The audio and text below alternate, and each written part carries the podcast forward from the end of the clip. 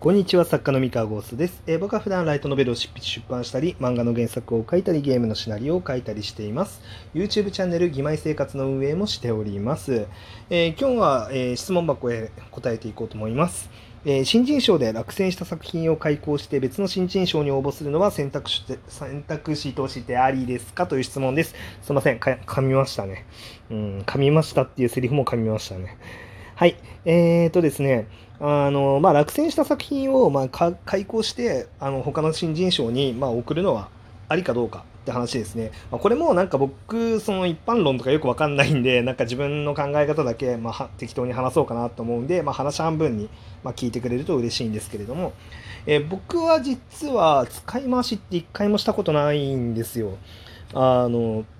で、デビューした、まあ、新人賞を取った作品も完全に書き下ろしでした。で、えーっと、結果的には、今の自分は、そうやって、えーっと、開講みたいなことを一回もやらずに、えーっと、新人賞に挑戦しておいてよかったなとは思っていて、でなんでかっていうと、新しい作品を発想したり、新しい作品を書くっていうことに対する、まあ、筋肉がかなりついてたんですよね。でなので、なんだか一つの作品にまあこだわって、それをひたすら直していくっていうのも、まあ、素敵な作業だとは思うんですが、えーよっぽどその作品がね自分の中で、あのこだわりが強いというか、あの人生をかけてもこの作品を作り抜くんだこれがライフワークなんだっていうわけではないのであればそんなにこだこだわらない方がいいかもしれないですねっていうふうには思います。えーまあ、そうですねあのまあ物語を構成する要素って、まあ、いくつもあってあの物語のストーリーラインが、えー大事だったりキャラクターが大事だったりその文章が大事だったりっていろいろあると思うんですけれども開口で直せるのって、まあ、ふあの文章と、えーキャラクターの表面上のセリフとか、まあ、そういうものだけなんですよね。で本質の部分ってあの、まあ、よっぽど別作品になるレベルの開口を施さない限りは、まあ、あのちょちょいとあの文章とか整えたところであのそんなに本質的な面白さは変わらないはずなのでまああんまりやっても成長につながらない可能性があるなと思っていますと。はい、で一方で、まあ、その本質の部分そのキャラクターだけ保ったまま例えばそのストーリーを変えてみるだったりとかまあその、えー本質レベルで大改造するっていうのであればまあいいのかなって思うんですけど、まあ、例えば文章を整えたりとか、まあ、表現を強化したりとか、まあ、それだけだったら、まあ、やらなくてやらない方がいいんじゃないかなっていうふうには個人的には思います。はいまあ、あくまで個人的にはっていう話ですね。はい。ですね。で、まあ、しかも開講の結果、もう別作品レベル、その本質から直したことによって、別作品レベルの面白さをになってるのであれば、まあ、別の新人賞じゃなくて同じ新人賞に応募してもいいんじゃないのっていうふうに思いますね。まあそれはちょっと規約次第ですけどその新人賞の。そう。まあ、別作品レベルになっているのであればね。あの全く同じ作品で、まあ、表面だけ直したものをもう一回送っても、まあ、多分望みは薄いかなっていう気はしますけど。はい。まあね。まあ本当にでも何のために小説を書いてるのか、えーね、その作品をどうしたいのかっていう、まあ、希望もそうですしあのどんな作家になりたいのかによっても、まあ、やっぱりあの行動はね変わってくると思うんで本当にただまあ職業作家職業として、まあ、作家になってしっかり本を出したり、まあ、シナリオの仕事したり、まあ、文章でしっかりご飯食べていこうっていうふうにもし考えているのであればあの多作じゃないとやっぱり厳しいと思うのであの多作っていうのはたくさん多い作品の作って書いて多作ですね。あの非常にたくさん物語を量産しないことにはあの食べていくのは厳しいと思いますのであのそれができるようになるためには、まあ、やっぱり一つの作品を直し続けるっていうよりかは、まあしっかりとあの新しい作品を作ってあの次へ次へって前を向いた方がいいような気がします。はいっていうね話ですね。うん本当にどんなどんな作家になることを目指してるかによりますね。まあ、でもそうですねあの新人賞に挑戦してるタイミングでいきなり、まあ、すでにどんな作家を目指してるのかっていうとこまで見えてないっていう人も多いと思うんですけど、えっと、そこはある程度早い段階でどんな作家になるかっていうのはあの考えておいた方がいいとは思います。だからその昼はねあの例えばあのサラリーマンの仕事をしながらあのその脇であの小説を書いてでそれがワンチャン出版社に認められてあの本として出版されたらいいなって思って書く書き方とあのそうじゃなくてもう本当にあの自分は文章とか物語っていうもので、えー、生計を立てていくんだっていうあの活動の仕方っていうのはやっぱり全然違いますので。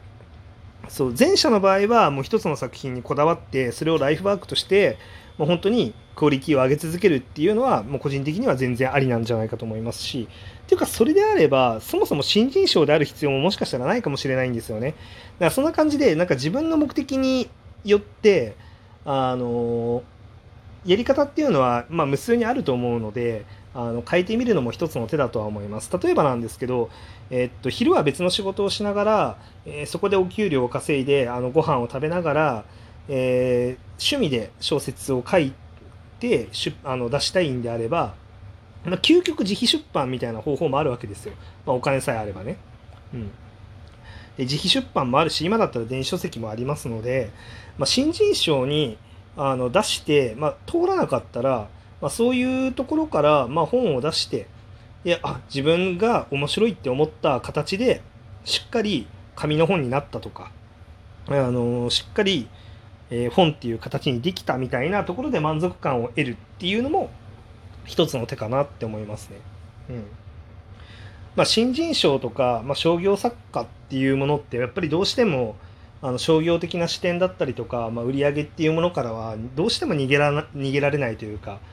えー、逃げきれない部分がありますのでその本当に自分のなんか目的人生の目的をどこに置くのか、えー、小説っていうものにどういうふうに向き合っていきたいのかによって本当に変わってくると思います。なんで一つの作品に、まあ、そこまで強くこだわる何度も何度も同じ作品を開講してえー、何度も何度も新人賞に挑戦するっていうやり方しか自分にないって思うのであればそれは多分新人賞を経由とかじゃない道の方が幸せになるかもしれないですよね。まあ、ちょっと分かんないですけどそこは。うん。まあ、全然新人賞には出してもいいと思いますけどね。うん。そうそうそう。で、なんで、そう、他の仕事をしながら、まあ、小説を書くっていうスタイルなのであれば、まあ、いろんな選択肢はあるなって思います。一方シナリオライターにあのなろうとか、えー、作家一本で、えー、食べていけるようになろうって思ったら、えー、一つの作品にこだわってる場合ではないっていうのが、まあ、実際のところかなと思ってます。でまあそもそも自分が書きたい物語で成功を収められる人ってそんなにいないと思います。でそんなにいないと思いますしもっと言うと、えー、今自分が書きたい物語が将来も自分がね、書きたい物語なのかって意外と分かんないですよ。うん、やっぱり違うものを書きたくなってるかもしれないしあの人からこういうの書いてみなよって言われて全然そんなの好きじゃないんだけどなって思いながら書いた作品が実際に売れたらあのやっぱりあの多くの人が読んでこれ楽しんでくれてるんだって思ったら好きじゃなかったジャンル好きじゃなかった作品も好きになるってことってあるんですよね。うん、これはね実際あのまあ僕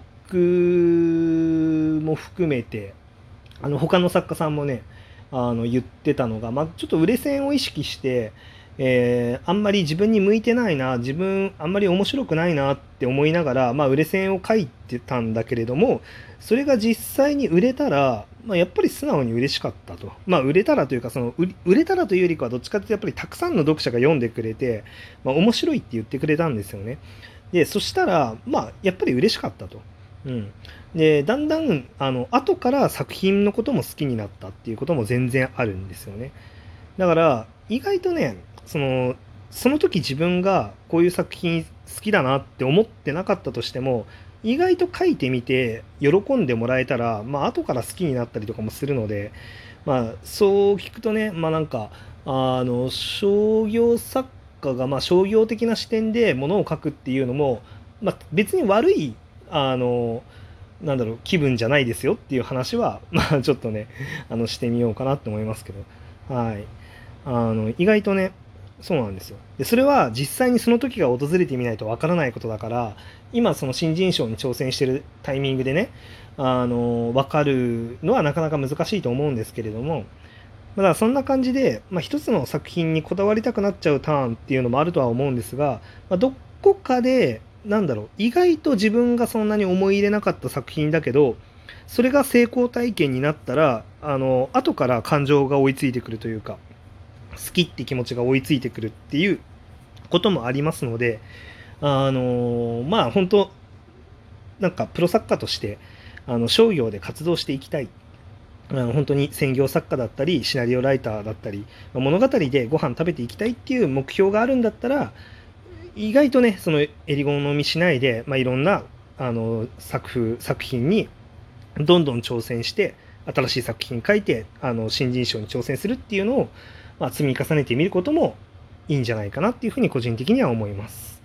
はい、参考になったでしょうか。まあ、こんな感じで、あの、質問箱の質問に答えたり、あとはお便り機能でね、あの、送ってくれた、あの、メッセージに答えたりとかすることもありますので、まあ、皆さんよろしかったら、あの、投げてください。はい、本日のお話は以上でございます。それでは皆さんおやすみなさい。バイバイ。